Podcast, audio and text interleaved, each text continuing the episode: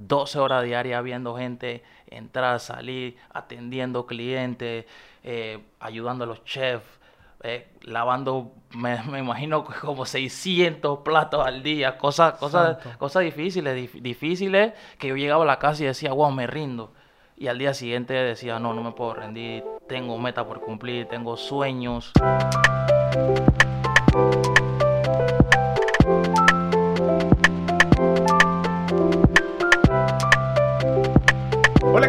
Bienvenidos a un episodio más del Medio Podcast. Estamos arrancando la tercera temporada de este Medio Podcast que nos tomó muchísimos años, eh, muchísimo tiempo eh, arrancar, eh, pero queríamos hacerlo de manera presencial, así que estamos en este primer episodio y tenemos un episodio cargado de muchísima información. Tenemos un invitado súper especial. y con ustedes, sin más que agregar, Eliseo Powell. ¿Cómo estás, hermano? Bienvenido. Todo bien, todo bien, gracias a Dios. Primero que todo, Agustín, gracias por la oportunidad, de verdad. Contento de estar aquí, compartir ideas. La verdad que eh, tomó bastantito cuajar este, este encuentro, pero bueno, al final se dio. Era un tema que, tenía muchísimas ganas de conversar. Y es un poco de, digamos, a veces quizás desmitificar o romper a veces con algunos mitos de que la gente piensa que vivir en Europa eh, eh, es perfecto, y porque mucha gente como que menosprecia haber nacido en, Latinoamérica y siempre tiene que hacer un dicho que dice, no, sáqueme de Latinoamérica o lo peor que me pudo haber pasado fue a mí nacer en Latinoamérica. Yo sé que tú tienes un panameño que tienes experiencia viviendo en Europa y bueno, me gustaría conversar un poco contigo acerca de ese tema. ¿Cómo es vivir en Europa? ¿Cómo llegaste tú a Europa? Bueno, primero llegué gracias a una beca que apliqué y me gané. Eh, vivir en Europa es una aventura. Esa es la palabra principal de, de un latino cuando sale al extranjero. Aventurarse. Aventurarse a muchas cosas y adaptarse porque eh, los viajes son procesos. Lo primero que hay que adaptarse es al cambio, cambio total, no hay familia, hay que adaptarse a la soledad. A la soledad mucha gente no toma en cuenta eso. Una cosa es vivir como turistas, ir a como turistas a un lugar y otra cosa es llegar al lugar, adaptarse a cambios solo, sin ayuda de nadie, eh, apoyo moral de tu familia, de tus amistades que te escriben, siempre te dicen cómo estás, todo bien, cómo te está yendo. Y uno como persona, uno nunca dice mal. O sea, para mis amigos y, para mis familiares, yo siempre estuve bien en Europa, pero no fue así, no fue así. Y, tú mencionaste algo importante hace un poquito mientras intervenía, y es que eh,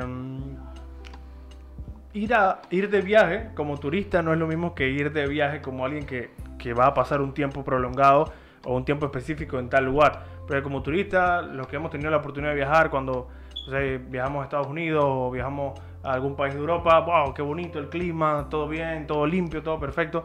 Pero cuando tú pasas de ser turista a ser alguien que está en el lugar, ya ves entonces los problemas del diario. No sé, puede que también en ese lugar haya problemas de corrupción, haya problemas de inseguridad. Hay un montón de, de situaciones que quizás las personas que no han viajado o que han viajado como turistas eh, no perciben o no se dan cuenta. Exactamente, así es. Por ejemplo, las primeras dos semanas que uno llega a un país, uno eh, está emocionado, uno vive esa etapa de turista, uno dice, wow, voy acá, voy allá, esto es lindo, esto es bonito, todo bien.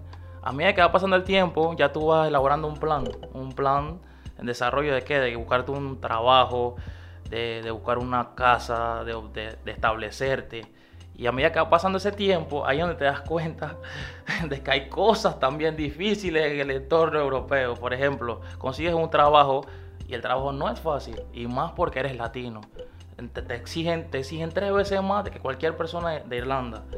Tú, estuviste en Irlanda y tú eh, mencionaste que te ganaste una beca, pero aparte de, lo de estudiar, tuviste que trabajar Exactamente, claro que sí. Yo ¿Qué trabajaste? Exactamente, trabajé de todo. Yo, yo creo que, yo creo que, por ejemplo, eso, esto, eso abrió mi mente demasiado. Yo, yo, yo nunca pensé que yo era capaz de trabajar de lo que yo trabajé en Europa. Yo trabajé en restaurantes, Inclusive me tocó lavar platos, Agustín, cosa que yo ni en mi casa, yo ni en mi casa no tocaba ni un solo plato, mi esposa fregaba y yo tuve que hacer eso, iniciando, empezando como cualquier otra persona normal que, que busca un empiezo, buscándose una oportunidad de crecer, como te lo dicen, ¿no? Entras, comienzas de tal manera, pero vas creciendo en el camino. Bueno, gracias a Dios pude conseguir otro trabajo donde me fue mejor eh, la empresa, la oficina de Amazon, mantenimiento de, de máquinas y todo lo demás, tomó un curso, pero el empiezo fue difícil. ¿Cuántas horas trabajabas eh, al arranque? Wow, a mí me tocó trabajar 12 horas diarias. Yo nunca en mi vida me había imaginado eso. 12 horas diarias viendo gente entrar, salir, atendiendo clientes, eh, ayudando a los chefs, eh, lavando, me, me imagino como 600 platos al día, cosas, cosas, cosas difíciles, dif- difíciles, que yo llegaba a la casa y decía, wow, me rindo. Y al día siguiente decía, no, no me puedo rendir, tengo meta por cumplir, tengo sueños eh, que, que aún no, no he puesto en marcha. Y bueno, eso, eso era, lo, eso era mi, mi satisfacción. Yo decía, wow, estoy logrando algo, pero al mismo tiempo sí me sentía, me sentí mal muchas veces, me sentí mal muchas veces. ¿Y cómo, cómo es vivir? O sea, me refiero a alquilar un lugar, eh, ¿viviste solo? ¿Tuviste que, que conseguir roomies? ¿Cómo, cómo hacías? Bueno, sí, eh, al principio la, la beca aplicaba vivienda. Eh, otra cosa que no, no, había, no había hablado sobre esto, voy a hablar de esto algo muy personal. eh, sufrí racismo el primer día que llegué a Irlanda. Eh, la beca ofrecía vivir con, con personas con personas que te, te acomodaban. te- Ok. Entonces, ¿Te me- recibían? sí, me recibían. Me recibió un italiano con su esposa y su hija. Primer día todo bien, todo lo demás. El segundo día el señor se sentó conmigo, me puso algunas reglas que no me gustaron. Y, y, ma- y me, me tenía me tenía apartado porque era negro. Y me lo dijo, me lo dijo, me lo dijo muy, muy claramente. Yo tuve que llamar allá al colegio donde estudiaba, decir que me cambiaran de casa, todo lo demás, porque se me estaba tratando de una manera diferente porque yo tenía color de tez, tez morena. Sí, y me cambiaron y tomaron mucha, mucha precaución en eso. Me cambiaron a un lugar donde podía estar solo con mi amigo que vivía con mi, con, mi amigo, que estaba en ese momento conmigo. Tuve que, que pedir que me, que me trasladaran a una casa donde la señora que me recibía vivía adelante y tenía un apartamento atrás. Y así fue que logré ir de poco a poco. Fue lo primero que le pedí al Señor que, que, que sanara mi corazón por eso, porque fue algo bien difícil. Nunca había sufrido racismo y yo decía que yo que nada de eso me podía afectar a mí, porque Claro. negro, yo decía, no, aquí en Panamá te dicen negro, te dicen chombo. Y el tiempo ya pasó, ya eso no es el tiempo como antes que era racismo. Bueno, uno, uno piensa cuando estamos en siglo XXI, eh, Eh, ya no, estamos en la no. era de la información. Exacto, no pasa nada, pero cuando tú te- te estás en un territorio ajeno, tu, tu mente cambia, tu corazón es, es más, está más expuesto a recibir cosas que tú dices, wow, tras que estoy aquí solo, me pasa esto. Sí, sí, en verdad sí te afecta, te afecta. Soy fiel testigo de que sí te puede afectar psicológicamente, te puede, te puede afectar, te puede afectar tu corazón. Sí. Y, y luego de, de- de que pasó ese, ese periodo de- de- del tiempo de la, de la beca, eh, ¿viviste en otro lugar cuando conseguiste trabajo? ¿Cómo Sí, exacto. Ya cuando pasó el tiempo de la beca, que eran seis meses, eh, decidí mudarme con unos amigos turcos que conocí y decidimos alquilar una casa y ahí vivimos después de, de mi laxo. Ya tuve solamente trabajando Ok. y viví con ellos. Viví, tuve que vivir con ellos. Más o menos, ¿cómo, cómo es alquilar un, espacio ahí? O sea, ¿es muy costoso? ¿Es barato? Eh, Es costoso. Hay, hay casas alrededor de, de 2.000 euros. De mil, el rango es 1.300 euros a 2.000, 2.000 euros. mensual. Mensual, exactamente, sí. Y ahí se dividían entonces se, las se cuentas. divide las cuentas, sí, tú puedes pagar en una casa hasta 500 euros mensual, 600 euros mensual, dependiendo de cuántas personas vivan contigo. Eh, la experiencia de, de vivir en Europa, ¿de qué manera te, te cambió a ti o de qué manera amplió tu, tu horizonte mental? O sea, ¿qué, qué te hizo a ti diferente eh, vivir en Europa? En todos los sentidos, primer, primer episodio que tuve de cambio mental fue las oportunidades de trabajo. A lo mejor yo pensaba aquí en Panamá que yo no tenía oportunidad de trabajo porque no había terminado la universidad, eh, porque algo estaba haciendo mal, o estaba buscando el lugar incorrecto, o tenía que, que- que hacer cursos, tomar muchos seminarios para tener un buen trabajo y un buen salario. Y eso fue algo lo que yo cambié. O sea, allá en Irlanda hay muchas oportunidades de trabajo, demasiadas oportunidades de trabajo para los jóvenes, en todos los aspectos, en todos los sentidos, y también te educan antes de. Y eso fue algo que yo dije, wow, de verdad sí soy capaz de hacerlo, pero aquí en, Pan- en Panamá no tenía la oportunidad. Eso fue algo de lo, de lo que cambié, que mi mente cambió. No fue todo color de rosa. eh, te faltaron al respeto por tu color de piel, te trataron diferente, tuviste trabajos que no pensabas tener, trabajaste más horas de lo que normalmente la gente trabaja en Panamá, que son 8 horas mal contadas, y allá son 12 horas bien, bien zurradas, ¿no? Eh, así mismo como se, se gasta, también se gana. Exactamente, así es, así es. Así, así mismo como se gana, así mismo se gasta en todos los sentidos. Más o menos como era, vamos a decir, el, el trabajo ese que estuviste fregando, más o menos cuánto ganabas. Ganaba 13 euros la hora. Por 13 eso- euros la hora. Por eso que me quedaba, o sea, semanalmente mi, mi salario era 700 euros, semanalmente, 700 euros, 750 euros, y todos los domingos aparte de eso me daban 50 euros de propina, porque era lo que nos hacíamos, el restaurante era muy movido, era muy famoso en Hout, en Irlanda era un restaurante donde vendían mariscos.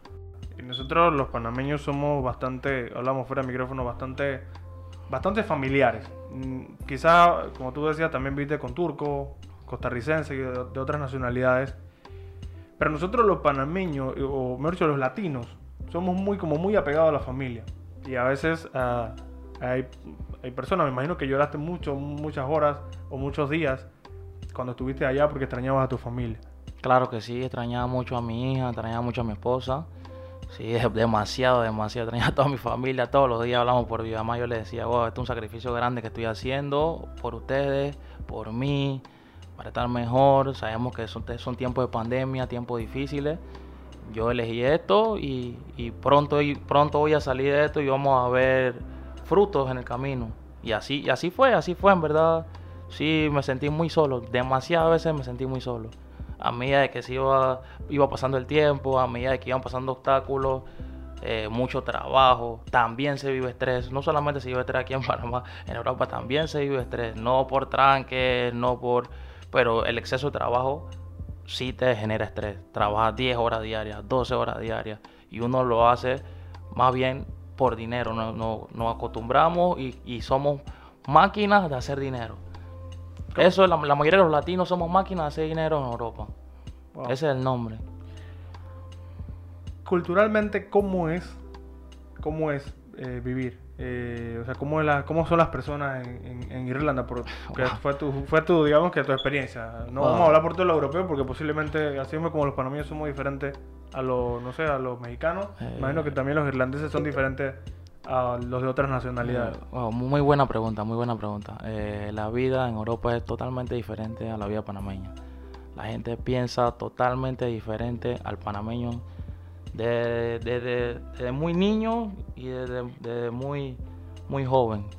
Eh, el joven europeo piensa más en, en sí mismo, piensa más en, en, en sus estudios, piensa más en qué le conviene, piensa más en fiesta, piensa más... Nada para él es malo. Más fiesteros que los panameños son los irlandeses 100 veces más fiestero que cualquier otro que cualquier otro humano en la tierra. Creo que en Irlanda es el lugar donde más se hace fiesta y la gente que va a ver esto, que es otro de, que vive en Irlanda sabe que es así. Los españoles y los irlandeses son los más fiesteros, yo creo que a nivel mundial. Conocí, no en serio, eh, en, en- en Europa es- lo que es el sistema ese de fiesta, de alcohol, de droga, es un sistema totalmente libre, expuesto para cualquier tipo de persona de cualquier edad. Yo creo que Irlanda es un lugar donde el 80% de los jóvenes consumen droga y toman alcohol desde muy temprana edad. El 80% de los jóvenes. Es algo normal, porque ya lo vienen, ya lo ven desde su casa, de su familia, desde de los padres hasta los hijos. Es una secuela que viene y yo quedo sorprendido, yo quedé muy sorprendido con eso, demasiado.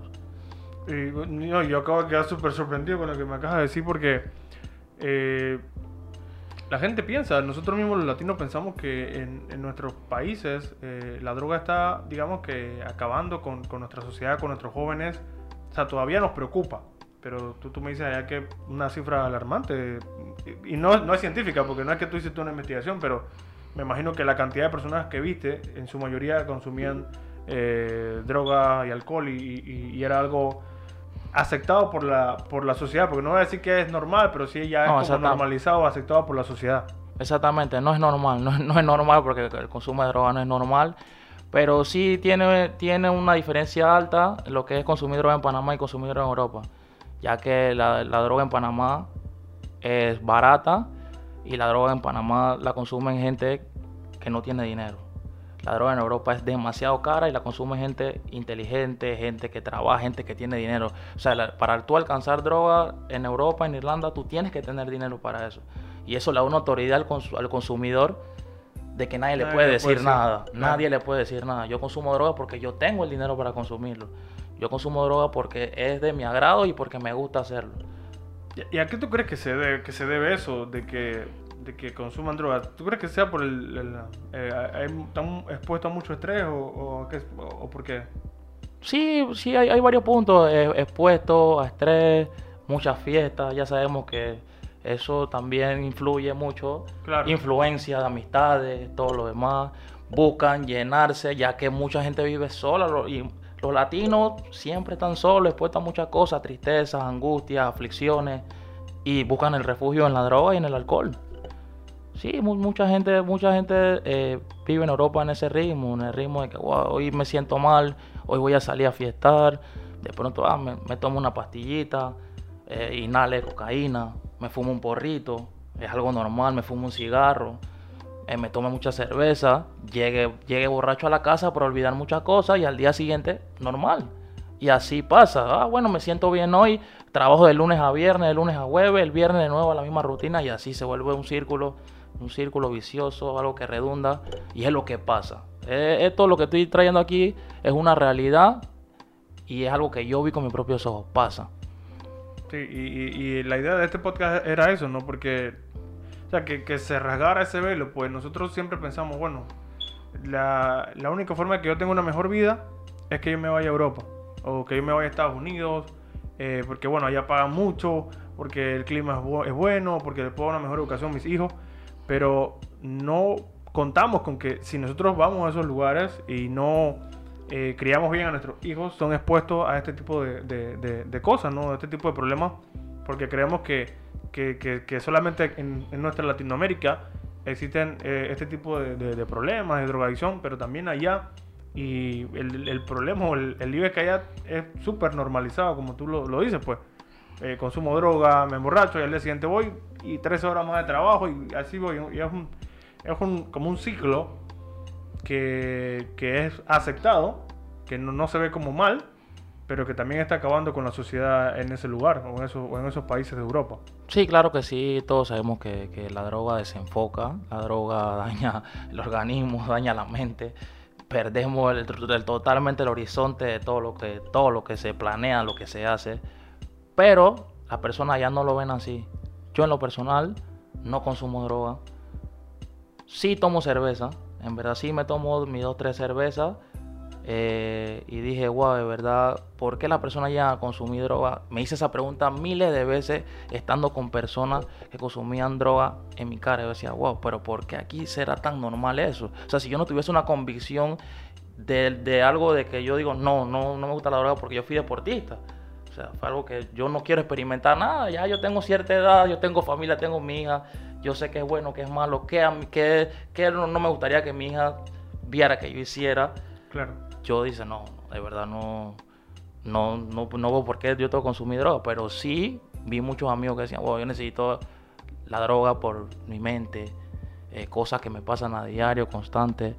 Y yo decía, wow, Dios, pero si Dios tiene el control de tu vida. No, sí, yo entiendo, yo entiendo que Dios tiene el control de mi vida, pero a veces siento que, que Dios no está tan cerca de mí. Y ahí ese es otro punto que podemos tocar aquí, que yo te puedo decir. Se va a hacer un podcast de tres horas. Eso es que no, no, en verdad no, no sabemos hasta dónde llegué. El tema es muy extenso, Agustín, el tema es muy extenso. Hay gente que, hay gente en Europa, como te estoy diciendo esto, hay gente en Europa que cree en Dios demasiado. Hay, hay gente que hace sus cosas pero hay mucha gente de verdad que necesita de Dios. En Europa se necesita mucho de Dios porque la autodependencia no existe. Claro, claro. Todos sabemos que necesitamos Dios para de que dependemos diariamente y constantemente. Hay muchas luchas. Yo sé que hay gente que sale los viernes a matarse, a estrellarse, pero que los lunes dicen, Dios mío, pero ayúdame a seguir continuando en esta, en esta vida dura aquí en Europa. Yo sé que hay mucha gente así, conocí muchos amistades así que los viernes eran totalmente otra persona, pero yo en el convivir cercano sé que son personas que dicen, wow, de verdad, no, no aguanto, le pido a Dios todos los días. Entonces ahí, ahí eso me abrió la mente mucho. Yo wow, de verdad que el Evangelio y las cosas de Dios es un tema bien sensitivo. Tratar personas es algo, una, una responsabilidad sumamente Claro. difícil, difícil, porque podemos ver a la persona por fuera y podemos pensar que la persona está perdida, pero al mismo tiempo hay una persona que tiene una lucha espiritual que solamente esa persona lo sabe.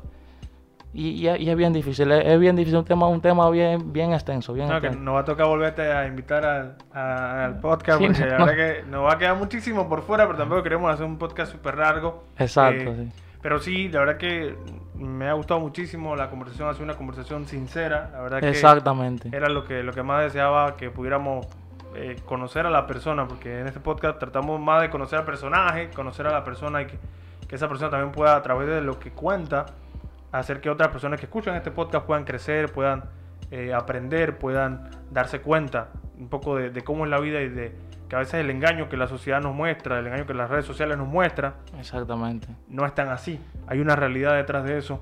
Y si no estamos convencidos o no tenemos una convicción de por qué vivimos o para qué hacemos las cosas, posiblemente todas esas corrientes nos puedan arrastrar y podamos, en vez de ir por ese sueño europeo, encontrar una pesadilla europea. Exactamente, sí, exactamente, así es, así es, así es. Eh, yo soy una persona muy genuina, sí, muy genuina a medida de que yo desarrollando, yo, yo voy a la iglesia desde muy joven, de los 17 años, 18 años, y a que va pasando el tiempo también he tenido muchas etapas en mi vida, y, y llegó un tiempo de que yo decidí ser una persona genuina, soy una persona que no tiene máscara delante de la sociedad, porque cuando tú tienes máscara, de- en la sociedad, hay algunas personas que saben quién tú eres y cómo tú eres.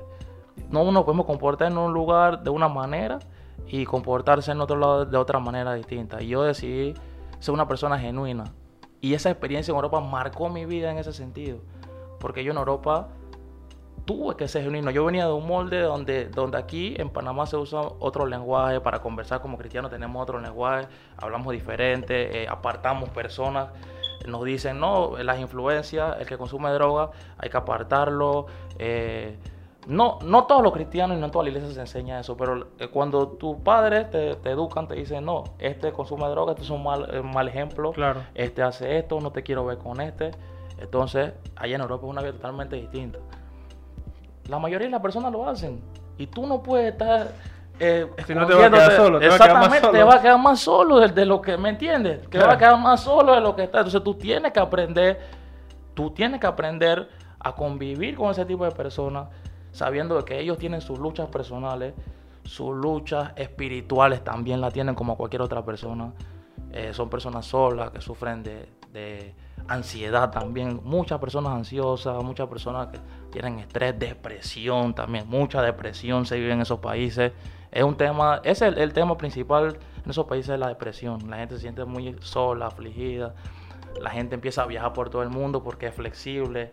Eh, los pasajes valen 30 euros, 20 euros. La gente empieza a viajar, a subir fotos, a subir imágenes, que estamos bien, todo lo demás. Pero cuando volvemos a la realidad, que la realidad es la misma y que estamos aquí, eh, somos una máquina de dinero para sostenernos porque en nuestro país la situación está difícil. Ahí empieza la mente a trabajar, empieza la mente a trabajar, te empieza la mente a trabajar. Y eso lleva a otras cosas. Lleva a otras La gente, mucha gente que viaja nos bombardea, claro, con eso y uno piensa, o hay muchas personas que piensan, wow, este la está haciendo, este es exitoso, me gustaría también ir a Europa, y, y nos, nos genera una presión de que nosotros tenemos que trabajar, que tenemos que estudiar, que tenemos que olvidarnos de nuestros amigos, de nuestra familia, para nosotros también alcanzar ese éxito que esas otras personas están, están haciendo. Y cuando llegamos a ese punto, digamos, bueno, pudimos ir a, a París, nos dimos cuenta, bueno, no es tan como yo pensaba, huele feo, no sé, hay ratas.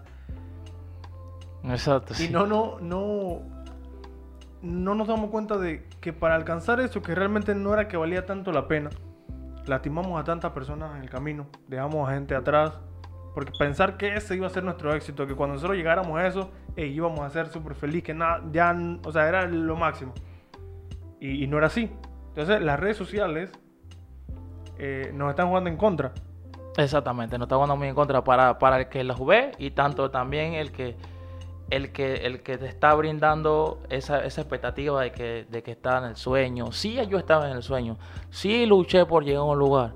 Pero muchas veces yo iba a comprar ropa afligido, Agustín. Muchas veces yo decía, wow, voy a comprarme esta zapatilla y, voy a ponerme este outfit, voy a tomarme una foto y la voy a botar. Y la gente, ah, los policías, tomamos una foto, compramos, pa, pa, pa, todo bien. Le decía una mitad, tenía muchas amistades que me toman fotos. La gente de los mi amistad de Irlanda sabe que me gustaba mucho la foto. Yo decía, ah, me compré esto, toma una foto.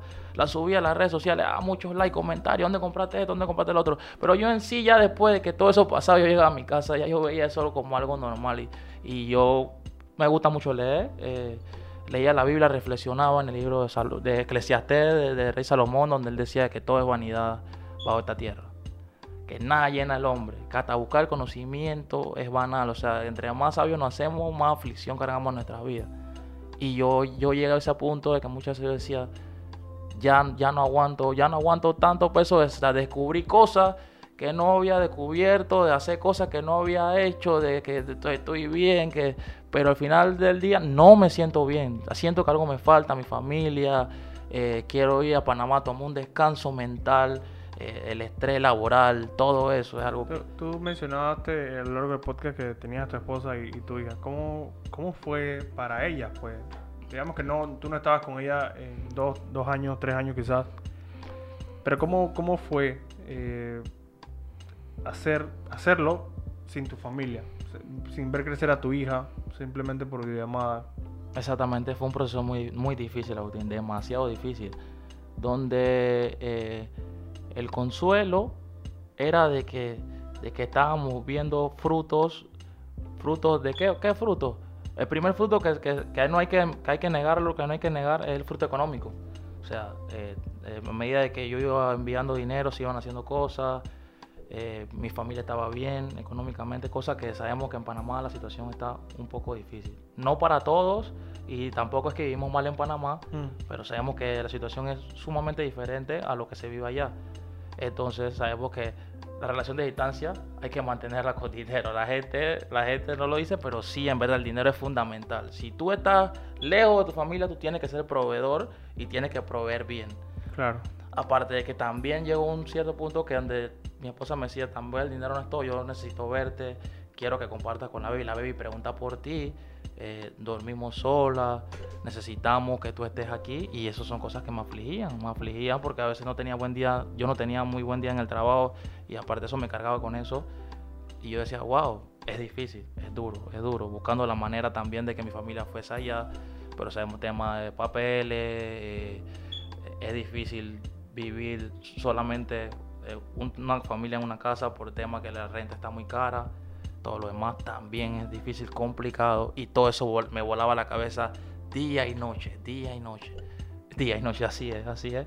Eh, yo realmente eh, deseaba que esto sucediera, pues que, que, pudiéramos conversar más que con Sirviño del Gol, con Eliseo Powell, porque en este podcast lo que buscamos es eso, conversar más que con los personajes, con la gente que, que nos conoce en redes sociales, con la persona, la persona con alguien que se pudiera sincerar, alguien que tuvo esa oportunidad de estar allá y que nos pudiera a nosotros también dar luces de que no todo, no, no todo es fácil, tampoco todo es difícil, pero hay, hay un precio que hay que pagar para eh, alcanzar esas cosas que, que, algunas personas quieren pues, de, vivir en Europa y, y, que este podcast lo que buscaba era eso, que pudiéramos darle luz a esas personas y que eh. pudieran tener la herramienta.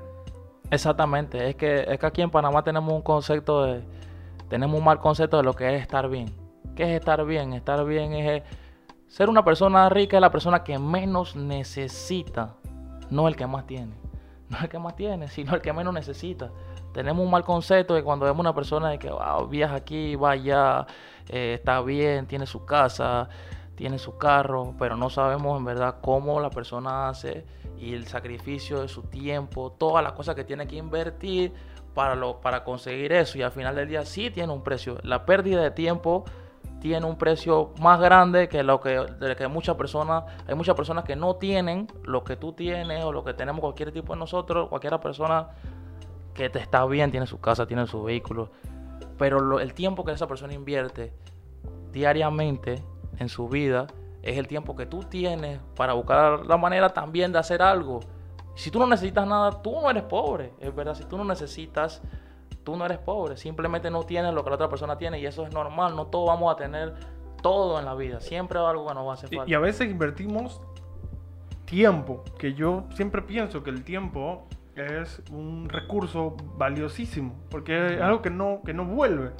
Porque yo ahorita tengo cierta edad y lo que yo haga de aquí a cierto tiempo, cuando llegue a ese, a ese punto, cuando llegue a ese punto, ya voy, a, ya voy a estar más viejo. O sea que voy a tener menos tiempo en esta tierra. Exacto.